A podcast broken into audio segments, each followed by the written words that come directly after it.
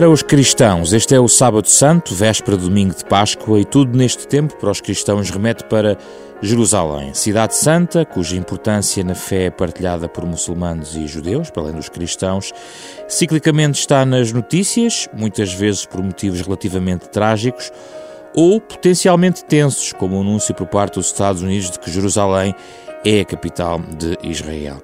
Nesta edição especial do programa da Capa Contra Capa, uma parceria da Renascença com a Fundação Francisco Manuel dos Santos, olhamos para Jerusalém, para o Médio Oriente, porque é tão chamativo, tão importante a cidade eh, de eh, Jerusalém e convidámos para estar connosco António Dias Farinho, diretor do Instituto de Estudos Árabes e Islâmicos da Universidade de Lisboa, professor catedrático de História e de Árabe da Faculdade de Letras da Universidade de Lisboa, um dos maiores especialistas eh, nesta matéria em Portugal. Com ele vamos falar nos próximos 30 minutos.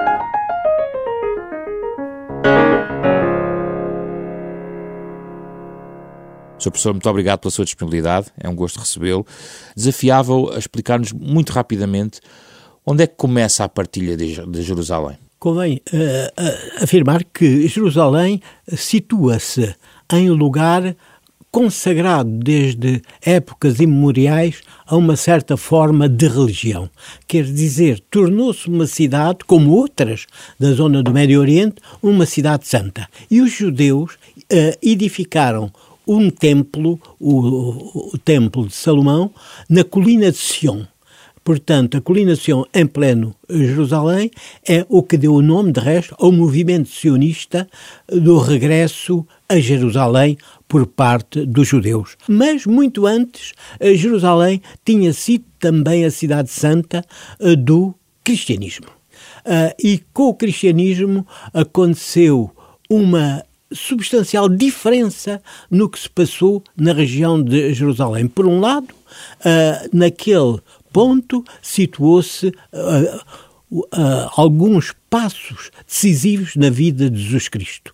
É ali que se encontra o Santo Sepulcro, que se foi sepultado. por outro lado, a Gólgota foi o o lugar por onde uh, atravessava nos momentos decisivos da sua vida até à sua morte. Gólgota, o Calvário. Exatamente. É? Temos, portanto, assim, uh, estabelecido, por um lado, uma certa memória de um Jerusalém, uh, nessa altura um pouco mítico, dos judeus. Pouco depois, no ano 76, os judeus são expulsos uh, de Jerusalém e da zona da Palestina por o imperador romano Tito. Quer dizer, fica de pé a importância de Jerusalém como lugar sagrado, sobretudo dos cristãos, uma, uma vez que os judeus tinham sido espalhados através do uh, movimento chamado diáspora por grandes regiões do mundo, um pouco de todo o mundo, e sempre atenção a um aspecto, os judeus um pequeno número, sempre, as doze tribos, mas como não aceitam a conversão, os judeus eram sempre em pequeno número. Quer dizer, Jerusalém, Jerusalém cidade cristã. Quer dizer, a cidade do cristianismo que vai tornar-se a cidade uh, mais santa de, uh, de do, do, cristianismo durante muitos séculos. Uhum. Uh, que relação tem Jerusalém com outros lugares da chamada Terra Santa, digamos assim, para quem não conhece? por exemplo, com outros, nomeadamente na Cisjordânia, estou a falar de Belém, sobretudo. Qual é a relação que se estabeleceu historicamente e se foi sempre Uh, houve sempre uma união ou, ou interrompida apenas e só por dificuldades de circulação que nós hoje, por exemplo, conhecemos? Durante um período mais antigo, foi-se estabelecendo bem a história do cristianismo e dos passos uh, de Jesus Cristo através dos evangelhos.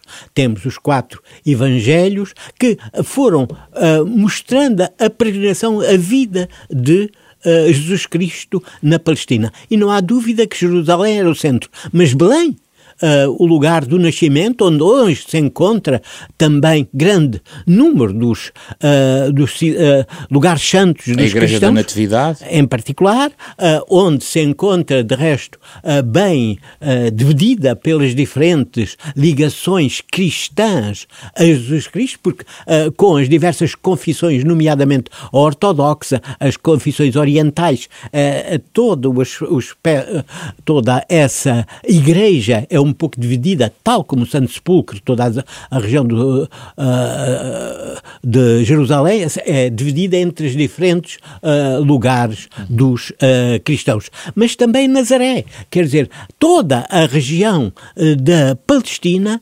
tornou-se um lugar santo dos cristãos. Enquanto uh, os papas vão estabelecer-se em Roma, a cidade imperial, onde recebem o título sumo pontífice do Papa, quer dizer, e recebem toda a organização eclesial romana com as dioceses, uhum. por exemplo, uh, o, o, tecido administrativo romano, uh, Jerusalém permanece, digamos, como centro uh, da fé cristã.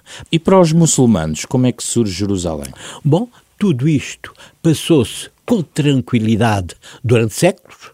Uh, os judeus tinham uma presença muito pequena na, em Palestina, eles estavam pela diáspora espalhados por grande parte do mundo, em particular o Mediterrâneo, mas também por toda a zona uh, envolvente, uh, por exemplo, uh, o, país, o mundo eslavo, o mundo que, do Mediterrâneo. Aconteceu depois que se espalhou por todo o Médio Oriente esta imagem de uma de de religiões maiores, uh, monoteístas. Por um lado o judaísmo, por outro o cristianismo. Quer, e percebeu-se a supremacia moral, a supremacia religiosa de, uh, da religião do Deus único. O islamismo só surge no princípio do século VII, 622, 632. Uh, como só surge nessa época, nessa altura o mundo era cristão. Uh, foi nesse contexto de muitos povos que viam o a grande supremacia desta, desta religião monoteísta, que era essencialmente o cristianismo, embora também o judaísmo, que começaram a surgir uma coisa que vai surgir no Alcorão como o hanifismo. O hanifismo do Hanifs, personagens que se espalhavam por todo o Médio Oriente, em particular na Península Arábica, e que propunham um monoteísmo. E foi nesse contexto que um, um homem deste, uh, com este pensamento, Maomé, vai pregar uma religião que vai continuar o judaísmo e o cristianismo. Mas onde é que está a ligação a Jerusalém? Porque, desde o início, Maomé vê em Jerusalém a, a, capital da religião monoteísta. E, portanto, de início, Maomé diz que Jerusalém é a Cidade Santa, em árabe Al-Quds. E os muçulmanos deviam se virar para Jerusalém durante os primeiros séculos da Égira, até cerca de 624, quando Maomé entra em conflito com os judeus que estavam em Medina. Até 624, a cidade santa dos muçulmanos é Jerusalém. Mas hoje em dia diz-se que é Meca e Medina, nas peregrinações, sobretudo. Mas Jerusalém manteve a ideia da cidade santa, da cidade que Maomé vai pretender continuar. Ele imigra de Meca para Medina para procurar ser aceito pelos, uh, pelos judeus de Medina como mais um profeta. É nesse ano, quando vê que os judeus não o aceitam e, pelo contrário, o afastam completamente, que ele então quase que se pode dizer arabiza a cidade santa, passando-a de Jerusalém para Meca em primeiro lugar. Medina é, é, é também lugar de peregrinação, mas porque se encontra lá o túmulo do profeta. Agora, um exercício um pouco mais difícil porque implica congregar vários séculos até chegarmos a meados do século XX, quando há a partilha da Palestina, digamos assim, e onde Jerusalém é designado, digamos, um corpo separado, digamos assim, do ponto de vista da ordem internacional, do seu próprio controle.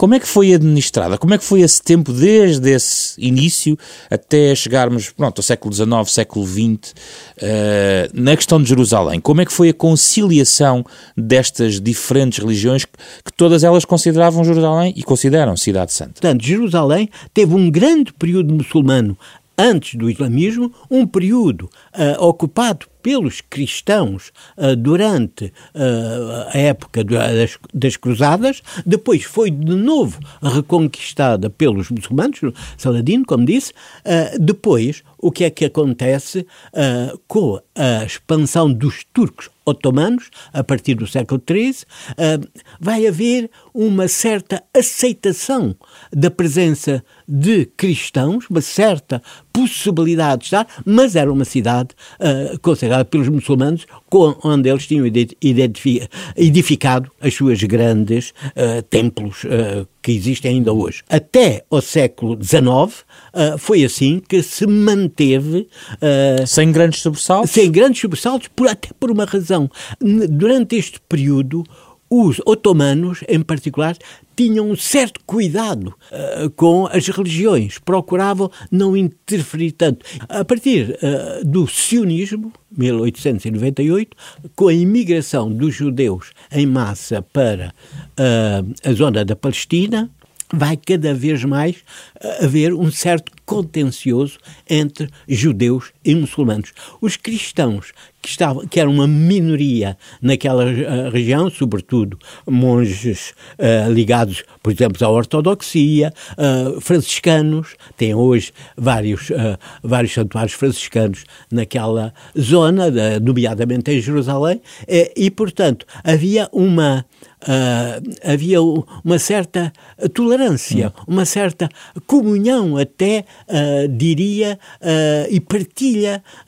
sem grandes sobressaltos. Em 1948, com a, com a, a declaração da independência, ficou separado e com o reconhecimento pela ONU, ficou separado o Jerusalém Oriental de Jerusalém Ocidental. E depois há os eh, colonatos, digamos assim, que são estabelecidos depois, a partir dos anos 60. A partir de 1967, 67. com a guerra dos, uh, chamada dos seis dias, uh, quer dizer, há uma ocupação uh, violenta, digamos assim, de, do Estado agora de Israel, uh, do, de grande parte da Cisjordânia, parte da faixa de Gaza, parte dos Montes Golã, uh, e, portanto, há um alargamento uh, da, do Estado de Israel, que tinha sido reconhecido em 48, 1948, mas onde estava a partilha de Jerusalém. Hum. Eu próprio ainda visitei o, o muro, a zona que, do lado jordano, onde uh, se estabelecia a divisão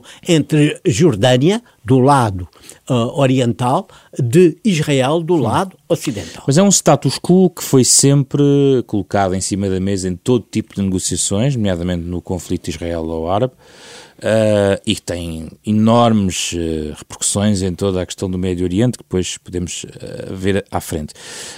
de todas as hipóteses de convivência na cidade de Jerusalém, o status quo, digamos assim, nesta divisão existente neste momento, terá sido, apesar de tudo, a mais estável? Em 1948 tinha sido estabelecido de forma muito clara a parte árabe-muçulmana, uh, para o lado da Jordânia, uh, a parte uh, de Israel, a parte judaica, e Jerusalém como cidade internacional das três religiões: Exato. judaísmo, cristianismo e islamismo. Parecia, pareceu a muitas, a muitos observadores a forma mais estável que criava maior aceitação e de certa forma foram-se criando bairros separados em Jerusalém Ocidental e Jerusalém Oriental. Uh, a dificuldade está agora quando, com os novos movimentos uh, a, que, a, que, assistimos, com as eleições em, em Israel, onde há uma procura de aceitação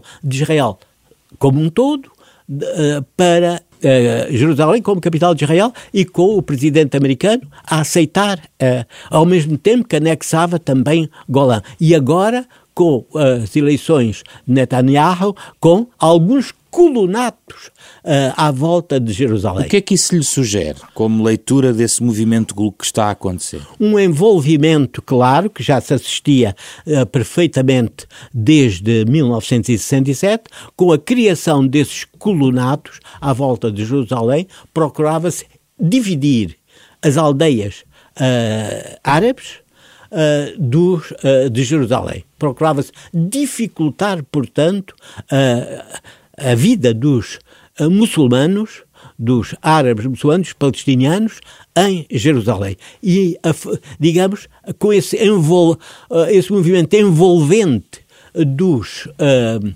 colonatos uh, israelitas, digamos assim, a abafar uh, digamos, essa presença palestiniana. Evidentemente, os palestinianos não aceitam essa presença. Acha que neste momento, nesse contexto que estava agora a descrever atual, há uma espécie de luz verde Uh, e para mais com Netanyahu agora reeleito, para uma dinâmica diferente que pode acelerar novas tensões?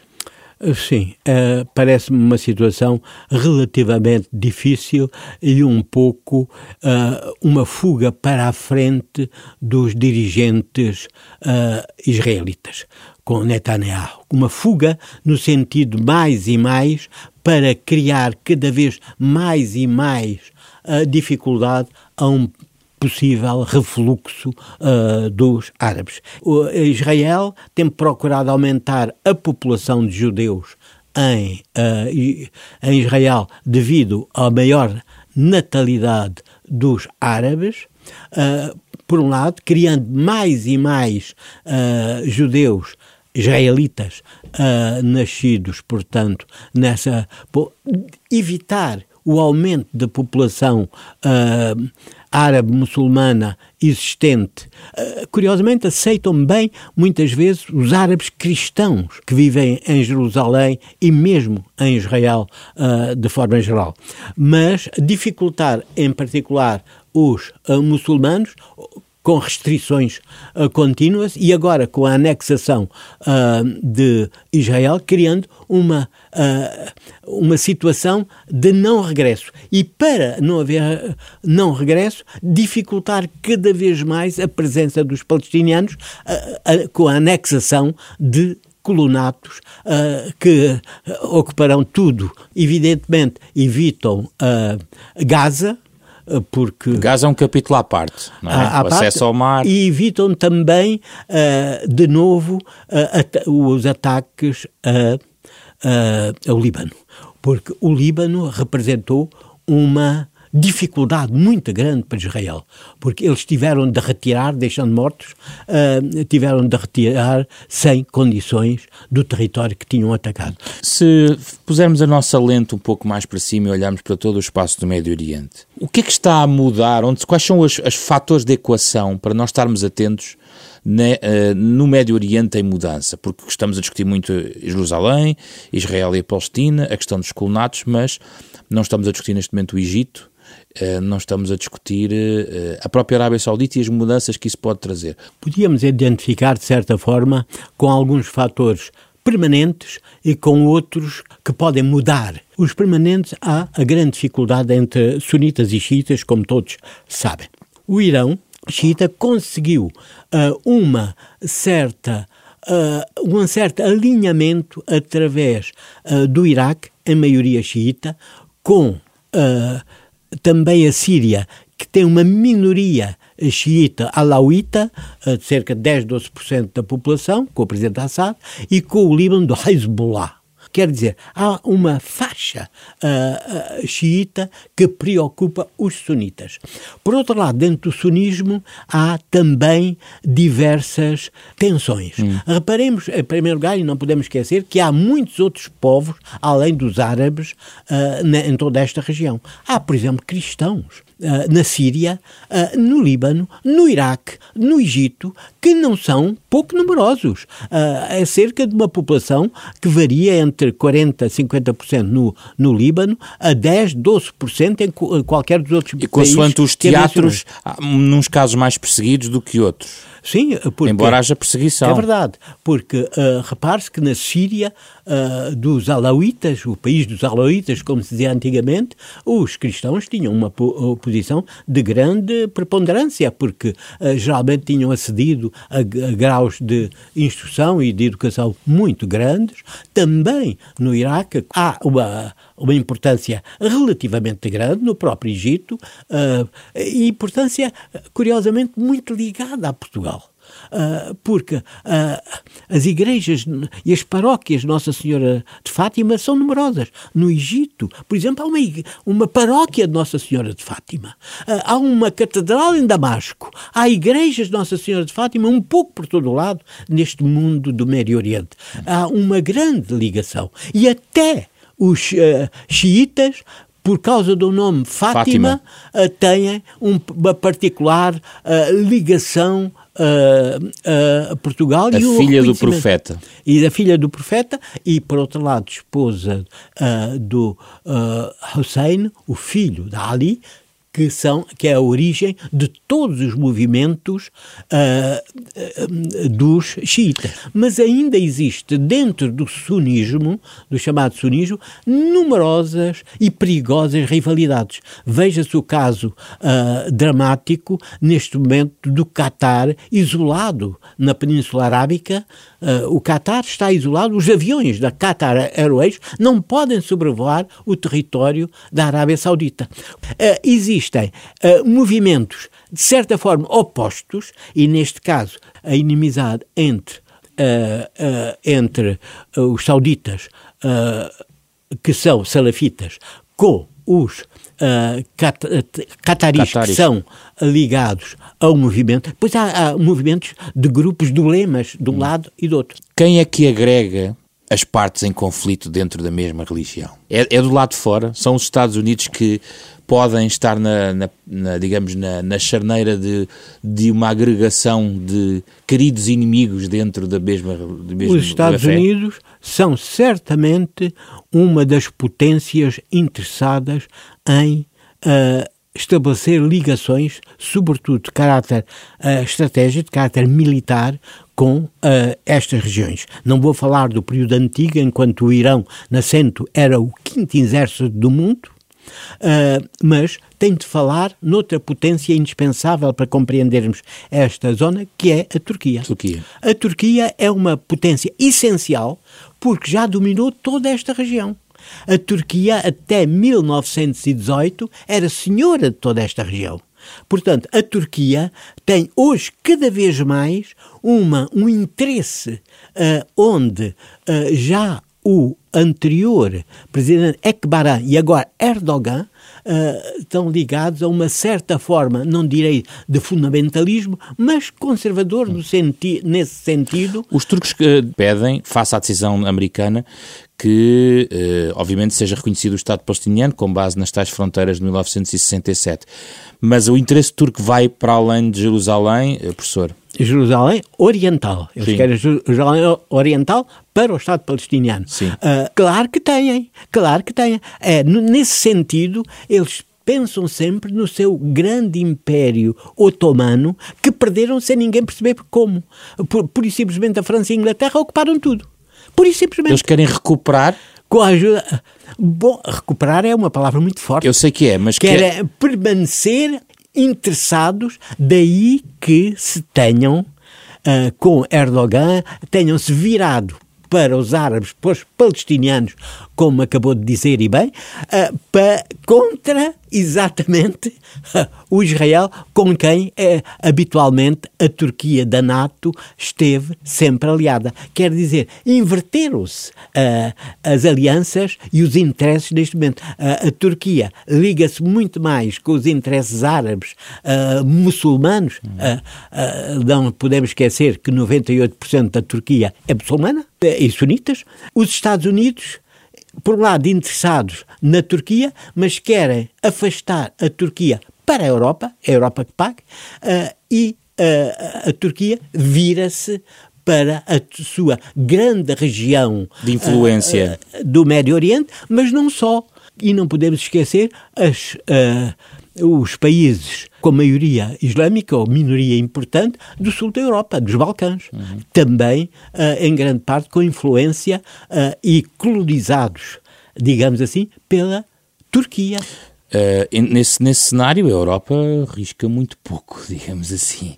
O que é que hoje vale nesta zona? A Europa, não seguindo uma linha coerente de política internacional, deixando-se vogar ao sabor de, do momento, não uh, beneficiou, por um lado, da presença que tradicionalmente, historicamente, teve nesta região, talvez até por isso uh, perdeu a influência desde Marrocos, a, a Arábia, ao Iraque, a, tudo, a, a, a todo lado, e até quase que se uh, isola e, e, afasta toda esta região e uh, geralmente uh, indica apenas algumas menções raras. Portanto, os Estados Unidos, por um lado, a Turquia, mas também a Rússia, sendo uma força considerável, apesar da sua pequena uh, população, uh, tem sabido uh, procurar os seus interesses. E a presença russa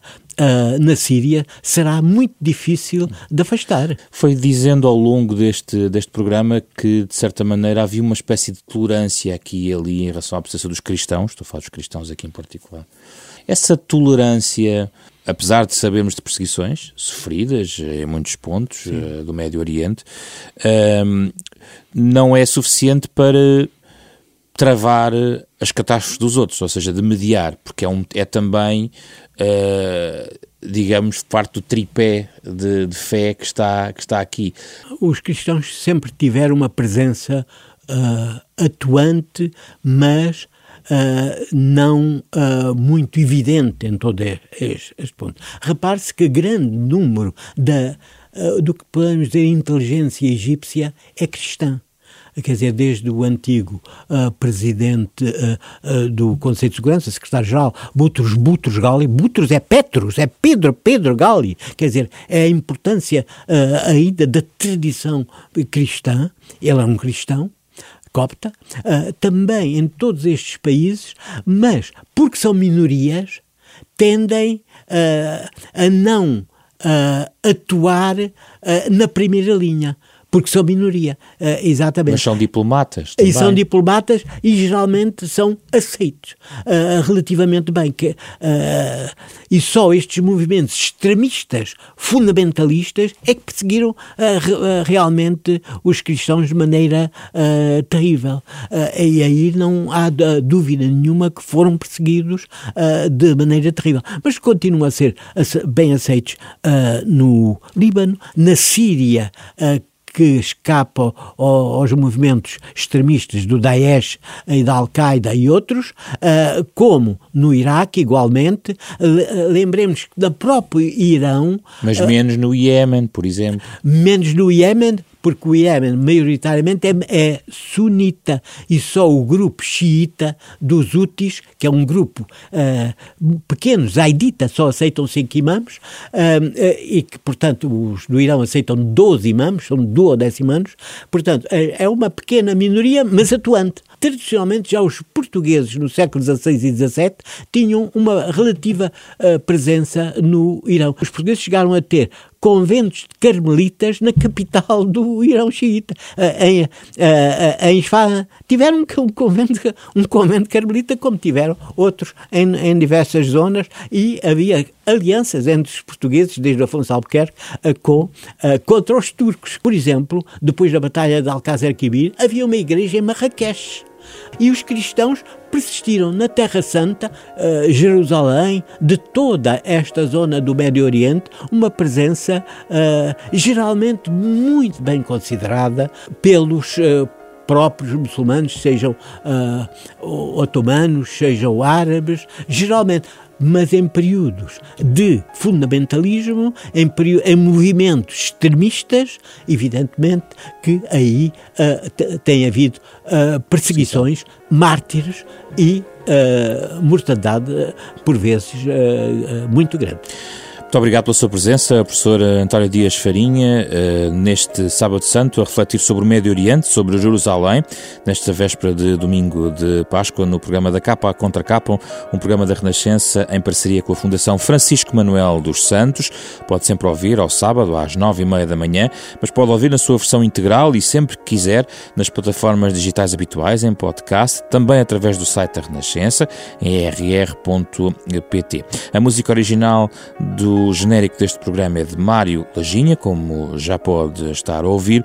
Um programa com Ana Marta Domingues, Carlos Schmidt, André Peralta e José Pedro Frazão, que regressa na próxima semana com outro tema.